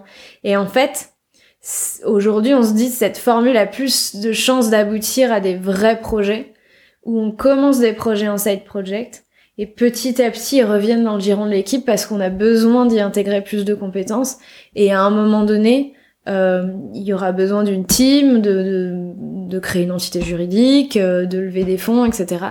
Et là, ça redeviendra un projet qui peut être un projet porté à plusieurs. Mais toutes les phases de démarrage, euh, c'est très, enfin c'est où, où tu as besoin d'investir énormément de temps et que tu peux pas facturer ce temps à personne. Euh, ça marche pas quand c'est trop collectif, ça, ça et quand il n'y a pas de ownership quoi. Ouais, parce que juste pour bien comprendre, ce premier projet qui est euh, potentiellement déjà chez des clients, etc., c'est un projet que vous avez monté à 11 dès le départ. C'est-à-dire que vous êtes dit dans le collectif, ok, euh, bah là on est 11, euh, enfin peu, peu, peu, importe, 10, 11, et vous avez dit, ok, on va monter un projet tous ensemble d'un coup. Là où là, la réflexion qui est en ce moment, c'est de se dire, moi j'ai une idée en tant que individu, je commence à bosser un peu sur l'idée, d'aller rencontrer des, utilisateurs, etc bref, ce qu'on connaît sur comment est-ce que tu montes un projet. Et une fois qu'il est suffisamment mature, euh, hop, tu le proposes en gros au collectif et, euh, et puis les gens qui ont envie de se greffer à ce projet-là euh, se disent ok go on y va et puis on, on bosse ensemble. C'est comme ça que ça fonctionne? Ouais, globalement c'est comme ça que qu'on imagine les choses aujourd'hui quoi. Et, et ça, du coup, typiquement c'est c'est vraiment du pro bono quoi c'est par exemple la, la partie cagnotte qui est euh, pour alchimiste elle pourrait pas servir demain à financer des du, du, du jour homme un peu libre euh, qu'on pourrait bosser sur des projets cette cagnotte elle est euh, elle est beaucoup trop faible, faible. pour en fait c'est assez facile à comprendre. C'est aussi pour ça qu'on n'est pas une agence et qu'on est un collectif. C'est que en tant que collectif, notre but est quand même de maximiser la rémunération de chacun. Donc les marges qu'on applique sont très faibles, contrairement à une agence qui fait, euh, enfin qui gagne de l'argent sur sa marge. Donc euh, avec des stratégies comme je te mets un junior, euh, mais je te facture un senior, etc. Bon, je suis désolée, toutes les agences ne font pas ça et, et, et je, peux, je peux, voilà, je peux pas en faire une généralité. Je m'excuse par avance, mais en tout cas, euh, les standards de marge sur une, une, structure plus classique, mais tout simplement qu'il y a des bureaux, etc. Euh, oui, il y a des coûts fixes euh, qui exactement ne sont pas du, ne, sont, ne sont pas du, tout les mêmes quoi. Donc euh, donc nous on a une marge euh, très très faible et, et du coup non ça pourrait complètement pas financer des des jours ça ça ça partirait fondrait comme neige au soleil quoi. mais mais, mais c'est vrai que c'est je pense que c'est le en tout cas, euh, le fait que vous communiquez dessus, c'est euh, c'est assez particulier quand même qu'un collectif, euh, au-delà de, c'est déjà super compliqué d'avoir des missions, de bosser ensemble, d'avoir un pipe de clients, etc. De se dire en plus, ok, bah en fait dans ce collectif-là, c'est aussi une sorte de de d'incubateur de projet globalement, un petit studio, un project studio en gros. C'est c'est assez chouette. Demain, c'est quoi l'ambition avec Alchemy? C'est typiquement de passer que sur du full projet perso et euh, où euh, vous avez quand même envie de garder ces deux parties. Euh, bah, D'un côté, euh, bah, toutes les personnes qui sont dans le collectif aiment bien bosser en freelance pour des clients externes, mais avoir cette partie projet. Est-ce que bah, je sais pas, c'est des sujets sur lesquels vous discutez, ou est-ce que vous avez envie d'aller avec, avec ce collectif? Aujourd'hui, on, on... Ah, c'est difficile de répondre. On a on a l'ambition que ces deux activités coexistent assez bien et qu'on puisse faire émerger plus de projets euh, successful euh, de, de notre partie side project, mais aussi c'est nos ambitions individuelles. Si on se lance sur un side project, on a envie que, qu'il réussisse.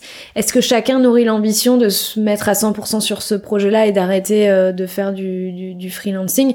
Ça, il faudrait demander à, à chacun d'entre nous, quoi. Euh, en, tant que en tant que collectif. Euh, on aime bien euh, le mélange des le mélange des genres c'est peut-être pas la, bonne formulation mais euh, non mais c'est deux c'est deux parallèles un petit peu euh, ouais en, fait ça fait partie de la liberté du freelance de d'avoir la, la capacité de bosser sur plein de choses différentes. Et et ça nous plaît quoi. On n'est pas du tout dans attends il y a un truc c'est alimentaire l'autre truc c'est le kiff on garde l'alimentaire pour financer le kiff euh, c'est pas du tout ça quoi. On, on trouve du, du plaisir dans, dans, plein de choses différentes, monter des side projects et monter des side projects et, euh, et travailler avec des clients quoi. Voilà, on, on veut continuer de paralléliser ça. On n'a pas d'ambition de grossir énormément parce que euh, on, sait pas trop si la taille critique c'est 12, si c'est 15, ce sera jamais plus de 20. Mais on est bien comme ça quoi. On est une petite famille, euh, on est des potes. et, et on n'a pas envie de se confronter à, à passer un cap qui en fait serait assez inutile dans le cadre de, de ce qu'on fait quoi. Demain, euh, être euh, la même chose mais à 40 euh, nous poserait bien plus de, de, problèmes et de contraintes et de gestion de l'humain inutile que, que ça nous apporterait au final individuellement et collectivement quoi. Mais d'ailleurs, est-ce qu'il y a des personnes qui parce que vous êtes vous êtes quand même un groupe super soudé, la plupart se connaissent depuis depuis 4 ans voire plus. Récemment, il y a des gens, des freelances qui sont rentrés dans ce collectif là ou pas? Alors les derniers qui sont rentrés, euh, c'était il y a un an. Le dernier qui est rentré, c'était il y a un, peu moins d'un an. Euh, il se trouve qu'effectivement, on est, enfin, on est un collectif, donc euh, on n'est pas une communauté, donc on n'est pas. Je vous assure, on est, on est très ouvert personnellement, individuellement, mais c'est vrai que sur le fait d'intégrer des nouvelles personnes dans le collectif, bah on peut effectivement pas dire qu'on est ouvert dans le sens où notre priorité c'est toujours d'avoir euh, full staffing pour tout le monde.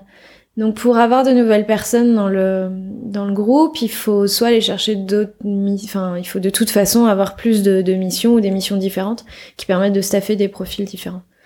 Euh, ceci dit, j'en profite pour dire que que on, on aimerait intégrer un profil sales dans le dans le collectif parce que euh, aujourd'hui cette responsabilité d'aller décrocher une nouvelle mission elle est trop diluée. Elle est trop euh, entre plein de gens dans le dans le groupe.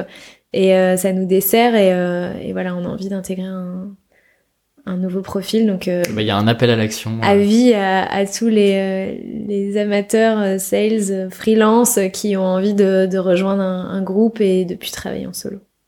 Intéressant. Et jamais pas de marketing, pas de euh, est-ce qu'il y a l'ambition de développer le panel de compétences? Ou euh, en fait vous dites que euh, sur les compétences que vous avez, vous adressez les bonnes problématiques aux clients? Alors pas. C'est des, des sujets qu'on peut, qu avoir. C'est une bonne question. Euh, pas forcément. en fait, la question s'est posée il y a pas longtemps et on expérimente justement euh, euh, sur la partie conception design. Euh, historiquement, le collectif est un collectif de développeurs. Donc, euh, c'est, c'est, on est, on est bon, on est très fort là-dessus. Euh, on, s'est mis à faire du design et de la conception parce que, par ailleurs, dans le collectif, on avait trouvé les bonnes personnes pour faire ça. Euh, Aujourd'hui, par rapport à leurs envies personnelles à eux et la trajectoire du collectif, on a été amené à se poser la question est-ce que finalement ce serait pas aussi aussi intéressant, voire plus intéressant, de bosser sous forme de collaboration? Euh, avec euh, avec des agences ou d'autres euh, d'autres collectifs, d'autres collectifs comme Moza, puisqu'on discute. Euh, L'idée étant de dire euh, peut-être qu'on a intérêt à nous faire ce qu'on sait faire de mieux, euh, travailler avec des gens qui savent ce qu'ils savent faire le mieux et travailler en collaboration. Euh, parce que ça nous intègre un peu mieux dans, dans, dans l'écosystème aussi, ça nous permet de sortir un peu de, de l'entre-soi. Euh, et c'est des modalités qui nous intéressent aujourd'hui, donc de pas tout faire. Voilà, c'est toujours de, pas volonté à agréger toutes les compétences dans le dans, dans le collectif. Quoi. Mais c'est vrai que c'est une vraie question et désolé, on n'aura pas la réponse aujourd'hui, mais euh, pour avoir rencontré euh, plusieurs collectifs et il y a un peu les deux, il y a soit des collectifs qui sont un, un peu généralistes, mais c'est pas, euh, enfin il y a, pas de négativité là-dedans, mais qui par exemple adressent des compétences de marketing assez mm. euh, pluri pluricompétentes, ou alors des collectifs qui sont beaucoup plus ciblés sur un monocompétence ou deux trois compétences. Et c'est vrai qu'il y a ces deux modèles-là qui, qui existent et euh, c'est toujours intéressant de voir. Euh... Bah, on vient du dev, on a élargi euh, et là on est voilà dans cette interrogation est-ce qu'on resserre, jusqu'où on resserre notre notre champ de compétences. Euh, essayer aussi de, alors nous on a une passion pour le from scratch. Euh, parce que aussi c'est une, une, un vrai casse-tête et une vraie difficulté quand tu fais du dev euh, de travailler sur un existant et, euh, et, surtout quand cet existant a, a une dette technique importante. Euh, mais ceci dit, euh, on a été amené à travailler sur des projets qui nous, enfin, qui nous ont vraiment fait kiffer et on, voilà, on réfléchit à d'autres modalités de, de type de projet qu'on a envie de, de prendre parce qu'a priori on, sait faire plus que juste from scratch. Mais euh, donc voilà, c'est aussi le type de mission qu'on a envie de prendre. La seule, la seule contrainte, c'est les clients qui ont envie de nous voir dans leur bureau et et malheureusement, euh, ils nous verront que euh, en conf call, quoi. Ce qui est déjà bien.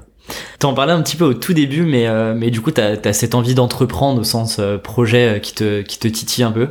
Tu me disais que toi, t'étais, ton petit dada, c'était les budgets. Mm. Je pense que t'es la première personne qui me dit ça quand même. qui trouve que les budgets, c'est, c'est, c'est un kiff. Est-ce que tu peux parler un peu de ce projet-là Et d'où d'ailleurs, d'où vient l'idée? Parce que c'est un besoin personnel. Hein. C'est un besoin personnel qui, je me suis rendu compte, euh, bah, me, me, n'est pas que un besoin personnel, encore heureux. Mais c'est un vrai besoin de. Euh... Je spoil pas ce que tu vas nous dire, mais c'est ouais. aussi un, une vraie problématique quand t'es freelance. Parce que généralement, euh, bah, si ça se passe bien, tu gagnes quand même un peu plus de revenus que quand mmh. t'es salarié.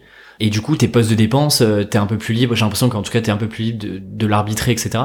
Et euh, pas facile de se projeter, quoi.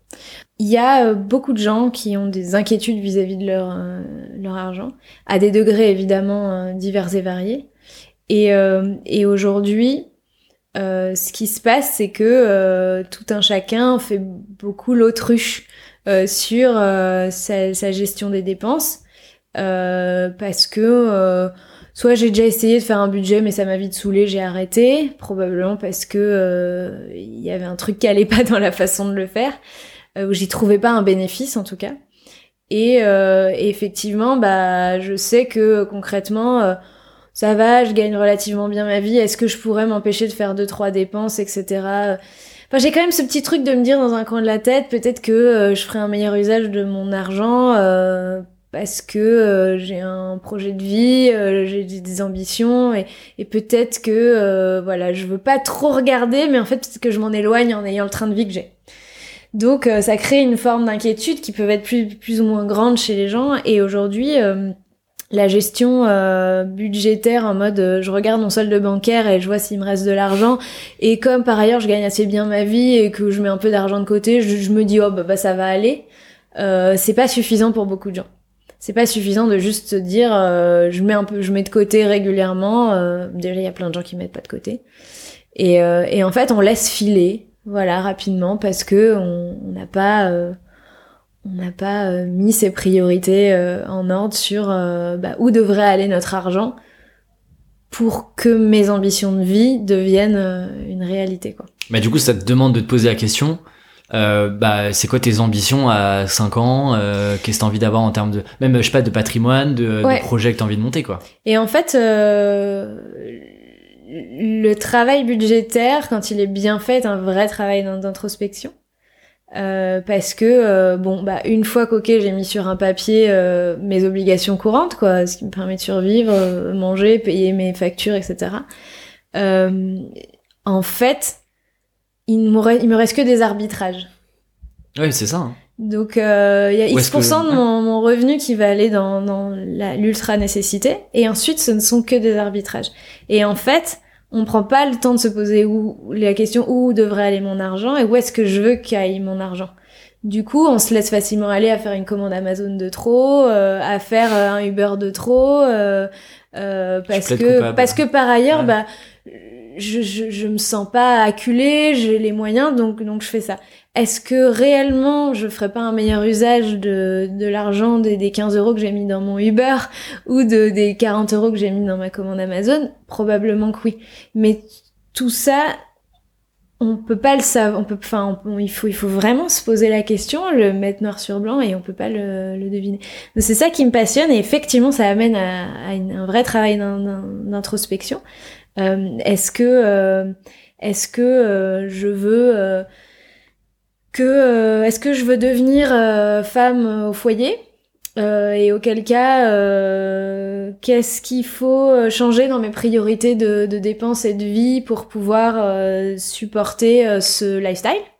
Est-ce que je veux pouvoir m'offrir chaque année une forme, enfin un voyage plongé, puisque par ailleurs je suis fan de plongée sous-marine et que ça coûte 3000 euh, euros par an et que je pourrais pas m'en passer, c'est mon kiff. Est-ce que euh, mon but dans la vie c'est c'est de pouvoir me constituer une, une, une, retraite assez tôt? Est-ce que j'ai envie de faire un achat immobilier? Est-ce que mon rêve de vie c'est la maison, le, le, chien, les enfants? Et c'est absolument pas péjoratif ce que je dis. Est-ce que j'ai envie d'avoir une vie nomade? Est-ce que bref, euh, toutes ces questions-là, elles sont importantes à se poser parce que si tu te les poses pas, eh ben, tu vas systématiquement euh, céder euh, à la tentation de faire telle ou telle dépense, qui sont des dépenses impulsives, qui, encore une fois, sont pas euh, déconnantes, on a les moyens de les payer, etc. Euh, mais juste qui servent pas tes objectifs de vie. Mais t'as pas l'impression que c'est quand même super, euh, c'est quand même super compliqué? Parce que ça c'est une vision assez court terme, tu vois, court termiste de se dire ok, j'ai de l'argent sur mon compte en banque, euh, j'ai payé tout ce que j'avais à payer, bon bah voilà, je me fais plaisir, on verra bien. C'est généralement, on verra bien dans un an, j'ai le temps de voir venir. Euh, et, et du coup, tu, je sais pas si aujourd'hui on nous apprend vraiment à penser très long terme, à prévoir, à planifier.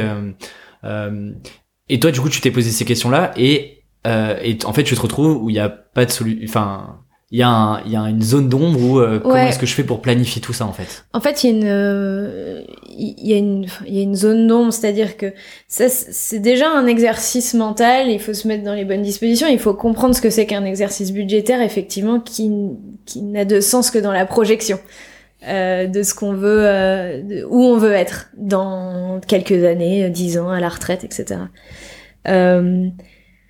ça peut être fait avec un Excel, euh, Aujourd'hui, il y a assez peu d'outils digitaux qui sont dans cette, euh, dans ce vrai esprit euh, de, de, faire un budget, non pas de regarder euh, où est-ce que je dépense plus en resto que en, en, transport ou j'en sais rien quoi aux caisses. Euh, mais en vrai, justement, en ce moment, je suis dans cette phase d'essayer de, de m'astreindre à le faire sur un Excel. et, et ça demande une forme de discipline, ouais. Et c'est là où euh, je pense, si c'est bien fait dans le bon état d'esprit, la discipline devient du fun.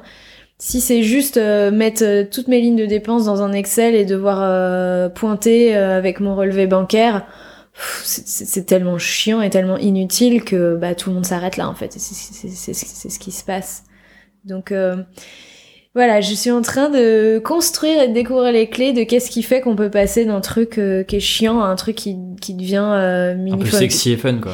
Fun, sexy et du coup qui a du sens parce que ça te permet vraiment bah, de, comme on disait dès le début, de baisser ton stress vis-à-vis de l'argent et d'avoir vraiment l'impression que tu construis quelque chose au lieu de juste céder à quelques impulsions euh, dépensières.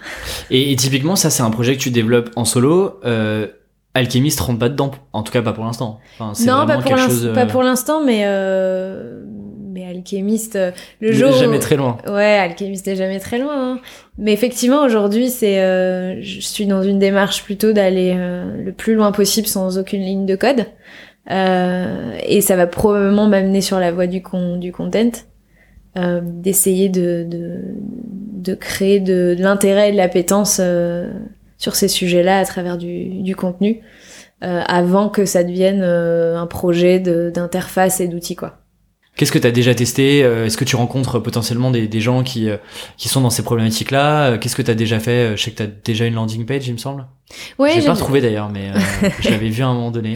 Ouais, ouais. Non, j'ai déjà fait, j'ai déjà fait quelques tests effectivement de messages sur sur sur des landing pages. Euh, ta question, c'est qu'est-ce que je recommande, je recommande Non, qu'est-ce que tu avais déjà fait pour l'instant sur ce projet-là euh, Un petit peu les, les premières étapes que tu as déjà euh, ou sur lesquelles tu as ah, moi, j'ai une vraie facilité à contacter des gens, à les rencontrer, à échanger avec eux. Euh.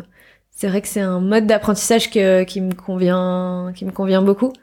Donc j'ai rencontré beaucoup de gens, j'ai interviewé beaucoup de gens sur leur façon de, de faire les choses, d'imaginer le, leur approche vis-à-vis du budget, etc. Euh, j'ai imaginé une première réponse à ça que j'ai testé sur une landing page. Et, euh, et aujourd'hui, je, je, je, veux aller plus loin. Donc j'ai compris des choses. Il y a des choses qui sont pas encore euh, euh tout à fait euh, au point ou clair. Et avant, de, voilà, ça me paraît hyper intéressant euh, de pouvoir répondre aux problématiques des gens déjà sous, une, sous un format de contenu parce qu'il se trouve qu'il y a assez peu de, de choses euh, entre euh, les contenus faits par les banques et euh, les contenus hyper investissement, placement financier qui sont hyper complexes et qui clairement s'adressent pas à la même cible. Il y a il y a un vide quoi, il y a un vide. Bon, on en parlait justement. je vous invite pour ceux qui découvrent le podcast maintenant à écouter l'épisode avec Rodolphe Dutel. Alors je sais plus c'est 4 5 mais on en parlait aussi, on parlait un mm. peu de cette cette partie un peu euh, finance personnelle, euh, gestion d'argent, où il y a une vraie opportunité marché, si on parle un peu business euh, là-dessus. Et comment est-ce que tu alloues ton temps entre ce projet-là, euh, potentiellement certaines missions freelance que sur lesquelles tu vas avec Alchemist, euh, la gestion même si t'es pas toute seule, mais mais la partie un peu bah, collectif Alchemist, etc. Comment tu à quoi ressemble la semaine de Delphine ah, Je suis en train de tout remettre à plat, donc c'est marrant que tu me poses la question. Euh, j'avais pas vraiment d'organisation avant et je me suis rendu compte que ça me ça me jouait des tours. Euh, j'avais du mal à à être, à être vraiment focus sur euh, sur l'un ou l'autre des l'une ou l'autre des activités. Donc du coup, j'ai décidé vraiment de séparer ma semaine en jours. Et du coup, je sais que le matin, je me lève pour bosser là-dessus, quoi. Et euh, du coup, c'est ok, c'est en jour plein, c'est pas en demi-journée, c'est vraiment euh, tel jour je fais. Non, mais évidemment, il y a une flexibilité, quoi. C'est c'est jamais c'est jamais très strict, mais mais oui, aujourd'hui, euh, aujourd'hui, c'est. C'est alchimiste du coup? Avec ce podcast? Non. non, non, non. Bah, en fait, je suis plutôt là. Euh, je, je, je, suis plutôt à, à, passer en side project, euh, on va dire au moins trois jours par semaine, ouais. Ok. Donc du coup, globalement, il y a à peu près deux jours facturés où tu, sur lesquels tu, tu gagnes de l'argent. Euh... Ouais, ouais, ouais, tout à fait. Je te propose de passer aux dernières questions du podcast. Je, t'en prie. euh, ma première question, c'est sur la réussite. Mhm. Et quelle était euh, pour toi euh, bah, ta représentation de la réussite? Grande question. C'est pour ça que je la pose à la fin. Waouh T'as entendu le blanc là? Honnêtement, je pense que c'est, enfin, c'est, euh, c'est est-ce que je suis là où je veux être? Mais ça c'est vraiment très personnel quoi. Ah mais c'est une, une question et une, une, réponse assez personnelle et c'est c'est d'ailleurs assez euh, super intéressant euh, j'ai commencé à la poser euh, depuis peu mais les réponses sont vachement personnelles et, et, très différentes. Donc ça montre qu'il n'y a pas non plus qu'une seule forme de réussite et c'est peut-être le biais qu'on peut avoir où on se compare souvent aux autres du coup. Ah ouais bah tout n'est pas encore clair sur où est-ce que je veux être, mais oui, oui, ma, juste être être faire des choses qui me qui me qui me plaisent quoi j'ai énormément de mal à faire de concessions sur sur kiffer la, la liberté et Ouais, je, je, il n'y a pas de pouvoir vivre où je veux, pouvoir euh, faire ce que je veux, euh, sans, sans, sans trop de restrictions. J'ai une, j'ai une ambition du coup qui était secrète, mais qui ne sera plus maintenant. mais euh, ouais, j'aimerais bien essayer de, de ne, de ne pas travailler jusqu'à, de ne pas avoir à travailler jusqu'à la, la retraite et de pouvoir, euh, pouvoir arrêter et avoir le, le luxe de pouvoir arrêter avant et de consacrer du coup mon temps à un peu bah, des choses un peu plus utiles aux autres. Euh, même si j'espère que mon travail euh, pourra aussi, je trouverai aussi une, utilité pas que personnelle, mais aussi pour les autres dans ce que dans ce que je vais faire. Ouais, mais ça fait partie de mes ambitions, quoi. Donc ça te demande de gagner pas mal d'argent maintenant, du coup, pour préparer la suite, c'est ça Ouais, je serais, je serais très heureuse si je peux réussir à me constituer un, un matelas, une rente, enfin après euh, plein de manières différentes qui me permettent d'envisager euh, l'avenir plus sereinement, de plus avoir à travailler pour de l'argent mais à travailler pour le plaisir, euh, et puis à pas travailler mais à faire des choses pour les autres aussi. Et du coup, ton plan de bataille là-dessus, sans rentrer dans les détails, c'est globalement le projet que tu es en train de monter en side, plus la partie freelancing, ou il y a d'autres... Ouais, je pense pas que ce soit avec le freelancing que j'y arrive, ce sera pas, mais mais oui, oui, projet entrepreneuriaux et, et éventuellement euh, la possibilité de, de, de, de, faire des placements, des investissements euh, financiers. Euh, Intéressant. Ouais. Rentable. Probablement immobilier, mais ouais. C'est quoi le dernier livre que t'as que lu ou ah. que qui t'a marqué? Je l'ai terminé il y a une semaine. Parfait. euh, Poor Dad, Rich, Rich Dad, Poor Dad. Donc, Père riche, père pauvre. Euh, bon, bah c'est euh, lié au sujet du budget. Hein. Euh, donc euh, l'auteur, euh, c'est un best-seller américain sur la, la, gestion de, de, des finances personnelles. Et il a un point de vue qui est critiquable parce que il est né dans les années 40-50, donc il parle de, d'une vie à avoir fait des investissements financiers attractifs. Il parle de l'Amérique des années 60-70.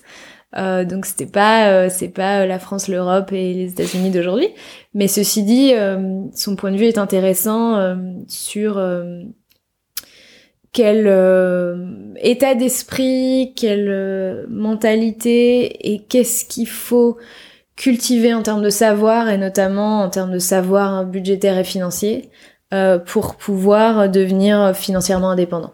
C'est son but dans la vie.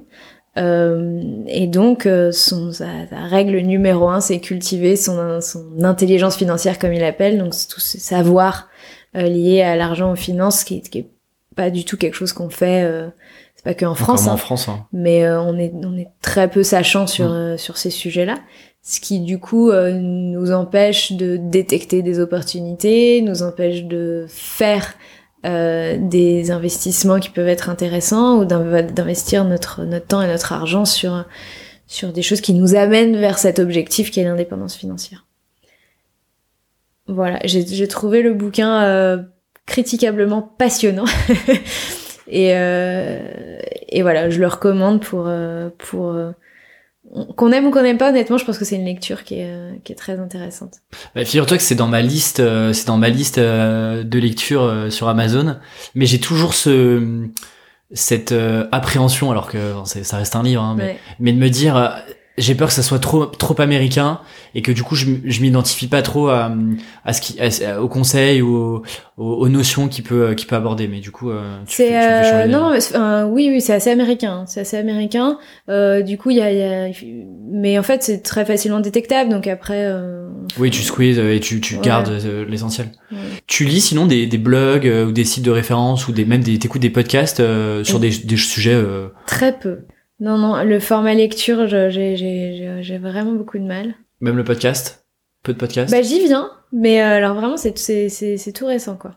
C'est un format que j'aime bien parce que c'est euh, le, le, format. Alors j'aime beaucoup le format radio podcast parce que parce qu'on peut faire autre chose en même temps. Donc ouais, c'est un format qui me convient mieux que la lecture, qui euh, convient plus à mon niveau d'attention. ouais, bah Grégory Pouy qui passait sur le podcast parle, d'attention partagée et je trouve qu'il a assez mm. raison. Où euh, c'est compliqué aujourd'hui de te concentrer sur une vidéo, sur un bouquin, ou même sur un, site, euh, faire une sorte de monotâche. Là où le podcast, tu peux l'avoir en fond. Euh.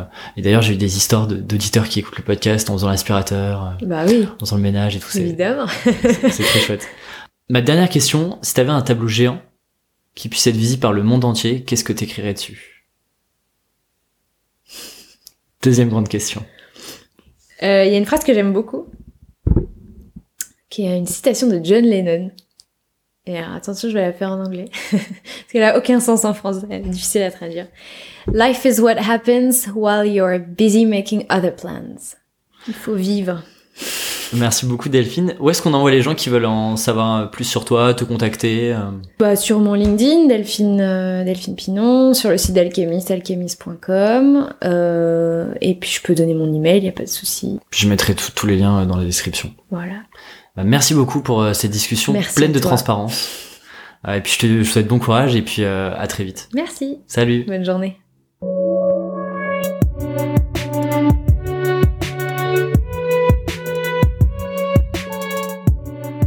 Merci d'avoir écouté jusqu'au bout. Le meilleur moyen de m'aider et de me soutenir, c'est de noter le podcast sur iTunes ou Apple Podcast. Parlez-en aussi autour de vous, c'est ce qui m'aide le plus à faire connaître ce projet. Et pour recevoir des contenus exclusifs et une curation des meilleures ressources pour les freelances, je vous donne rendez-vous dans la newsletter du podcast et ça se passe sur aleximinkelacom slash podcast. Et quant à moi, je vous dis à la semaine prochaine.